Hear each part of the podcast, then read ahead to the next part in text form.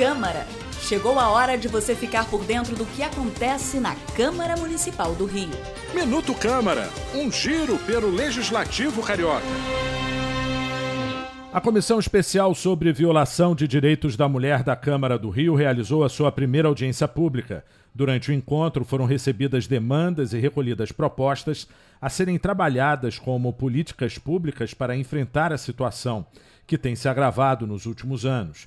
Presidente da comissão, a vereadora Luciana Boatê, explicou que ações o parlamento deve executar para ajudar no combate à violência contra a mulher e na garantia de direitos a todas elas. Eu acho que os direcionamentos estão dados aqui. É uma comissão que vai estar pensando os territórios da cidade, tradicionalmente abandonados pelo poder público, como a Zona Oeste, que tem um vibrante movimento de mulheres, de mulheres negras, que a gente quer estar junto, fortalecendo e podendo estar aí, é, sendo esse canal de, de, de encaminhamento de denúncias e de realização concreta de políticas públicas, cobrança das políticas públicas que são dever do executivo e também a questão mesmo né, da, da, nossa, da nossa fiscalização dos serviços que são prestados pela, pela, pelo executivo. A audiência aconteceu no Sindicato dos Professores do município e reuniu mulheres de diversos setores, segmentos e perfis sociais para debater violência de gênero.